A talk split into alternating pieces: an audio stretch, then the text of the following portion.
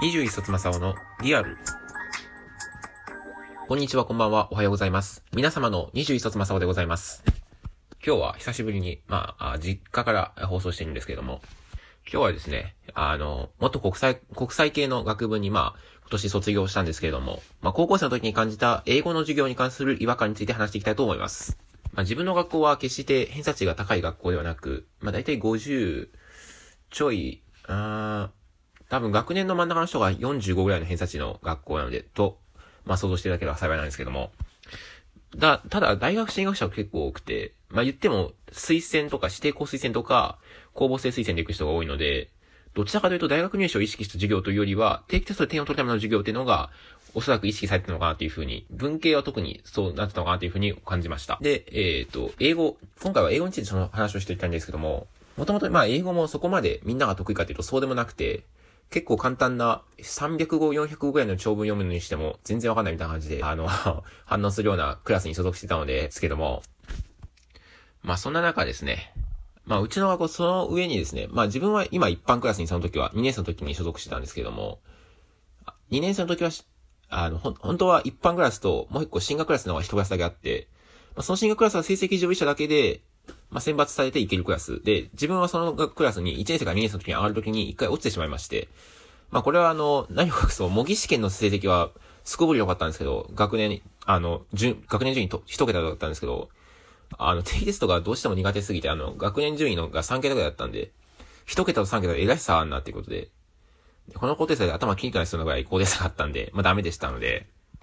まあ、定期テストが終わりかという理由で、残念ながら一般クラスに落ちてしまいまして、で、なか、文系クラスに関しては、あの、進学クラスに関しては、もちろん国公立大学や南海市立を目指す大学、クラスだったんですけど、一般クラスに関しては、あの、就職とか、専門学校とか、まあ、良くても偏差値50ぐらいの指定校推薦を担うようなクラスだったんで、まあまあ差がありまして、まあどうしても行きてえなと思いつつも、行けないという状況がありました。でまあこういうクラスだったので、まあ当然普通に英語の授業やったとしても、まあ身につかないわけで、無理やりでも、なんとか覚えさせる必要があったんですね。で、まあ文法に関しては、まあ正直その文法を教えて、何回か反復練習させて、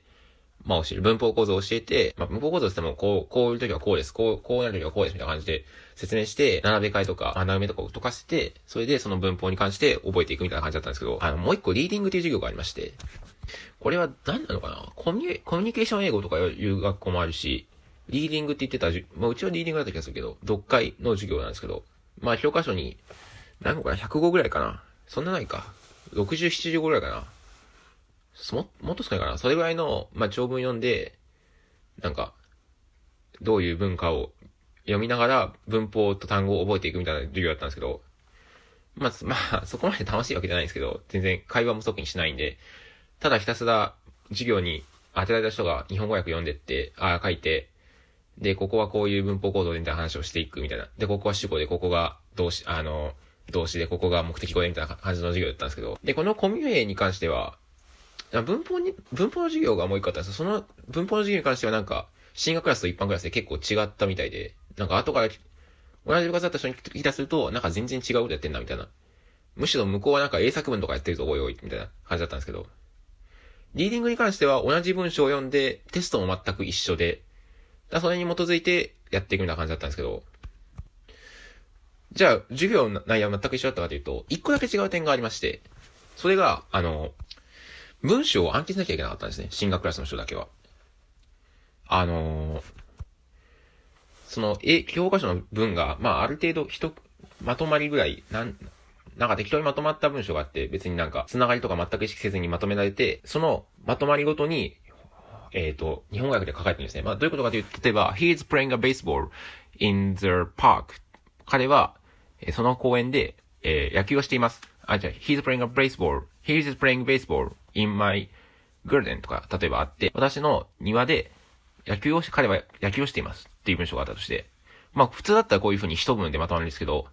さすがに一文一文だと、進学クラスの場合は覚えにくい。まあ、し、一般クラスからしたら、いや、そんな一文でまとめられたらわかんない。ってなるので、あの、どこ、ま、独特だと思うんですけど、例えば、he is, 彼は、playing base, uh, playing baseball, 野球をしている。えー in my garden, 私の庭でっていう風に、ガチャッガチャッガチャって分けられてるんですね。ま、適当なまとまりだと思いますけど。全くだから単語ごととかそういうわけじゃなくて、適当に、まあ、切りのいいとこで分けたところで、なんとなく訳していく。だから、自然な日本語じゃないですよね。今の、例えば He's playing baseball in my garden だったら、まあある程度、彼は、えー、彼は、playing baseball 野球をしているぐらいでまとまりますけど、なんでしょうね。例えば、He's standing here like tree 彼は木のように立っているだったら、か、he is 彼は standing 立っている like tree 木のように。普通だったら私は木のように立っているって、まあ、順番がおかしくなるんですね。こういう風に。なんか、まずこれは結構例えばこれ、例えば模擬試験とかで、この文章を英語に訳させるときに、こんなおかしな日本語順でやってたらおかしいですよね。それに普通にこんな彼はしている。英語の文章を組み立てるときにこんな風に組み立てる人ってあんまりいないのかなと思ったりするんですけど。まあでも英語の、英語と日本語組み立て方違うから、これでもいいのかな。日本語もままならない学校でこれやると、日本語文に訳す、訳すときになんか変な語順になったりする気がするんだけどな。まあ僕だけかもしれないけど。で、まあそうもう一個思ったのは、その、まあ暗記をするということ。暗記しにくいから、まあそういう風に分けられてるのかなって僕は思うんですけど、そもそもこの教科書の分暗記するのってどうなんだろうなって僕は思ったりして、あの、暗記、で、暗記して、あ別に暗記して、それで終わりじゃなくて、それを先生の前に言いなきゃいけないですね。先生の前で言って、暗記した文章をバーって教科書、まあ、何個あったっけな ?100 個とかなで、定期テストがあるたびにそれをやるので、例えば、そのまあ、文章だって1個じゃないんですよね、テスト範囲で出るのは。5つか6つがあるんですよね。その文章を、まあ、賞味2週間、3週間ぐらいの中で覚えて、まあ、まあ、適切前にも覚えたら覚えて、それを言いに行くっていうのが、一つ、その、テストの、多分みんな必須なのかな？ちょっと僕は詳しいことわかんないけど、まあ言いに行くと。で、こうやって覚えるときに、僕思ったのは、これさすがに、意味のまとまり考えながら言えるやつ多分ゼロだと思うんですよね。俺も無理だし、正直、英語、いくら英語得意とはいえ、全部覚えろって言われたら、どこまでその採点も厳しいのかわかんないけど、例えば、ジョン is playing baseball っていう、まあ、ジョンは、え、あと、野球をしているっていう文章があったとして、これを間違えて、例えば、えー、マサオ playing baseball って言っちゃったと、まあ、極端な話ね、と、あと、トム playing, トム is playing baseball とかに変えたとして、それも、例えば限定なのかなと思ったり、そ、で、絶対とこれ英語の、ま、文章を丸々100語、200語をかける6つ、かける6パッセージ覚えると思ったら、絶対、あれなんだよね。頭に英語入ってこないと思うんだよね。うん。なんていうか短期記憶に入っちゃう。日本、え、人間の記憶って短期記憶と長期記憶とあって、例えば、なんだろうな。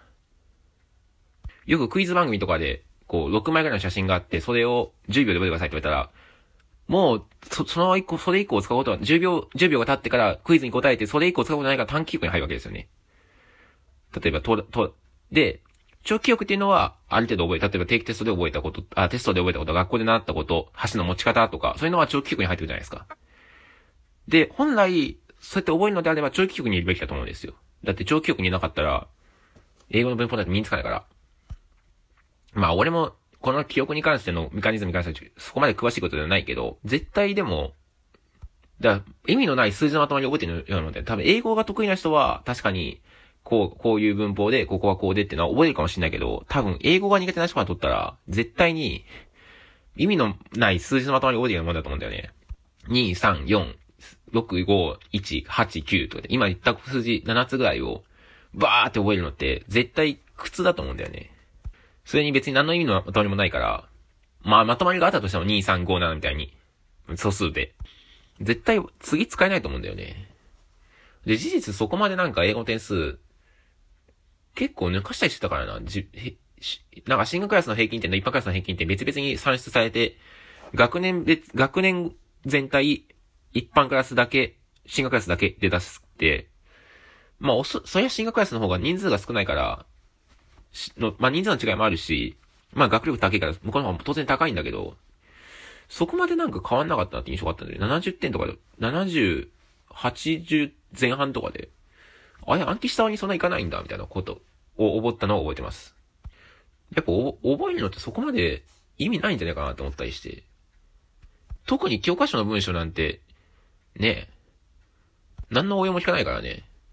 英文を覚えることは別に悪くないと思うんだけど、英語のじ、あの、学習において。何かまとまりのある文章じゃないとダメなのかな、思うんだけどね。どうなんだろうね。よくわかんないけど、僕には。ということで、まあ少なくとも、適当なまとまりごとで覚えるのやめた方がいいと思うわ。日本語、あ、日本語訳すのは。つか、教科書の文章を暗記するってなんだよ。って思ったりもしたけどね。そんなんだから一般クラスの俺に抜かされるんだよ。って思ったりしたこともあったけど、まあこれぐらいにしとこう。まあ実際のところはよくわからんけど、どうなんですかね。まあこんな風に、英語の授業こんな風に受けてましたっていうのがあったら、ぜひ、概要、あの、Google フォームからメッセージをください。アプリの方はメッセージを読むから送っていただくと、自分が今度メッセージを紹介したときに、えー、通知が行くようになってますので、便利ですので、その方にお願いいたします。今日はここまで。Thank you for listening.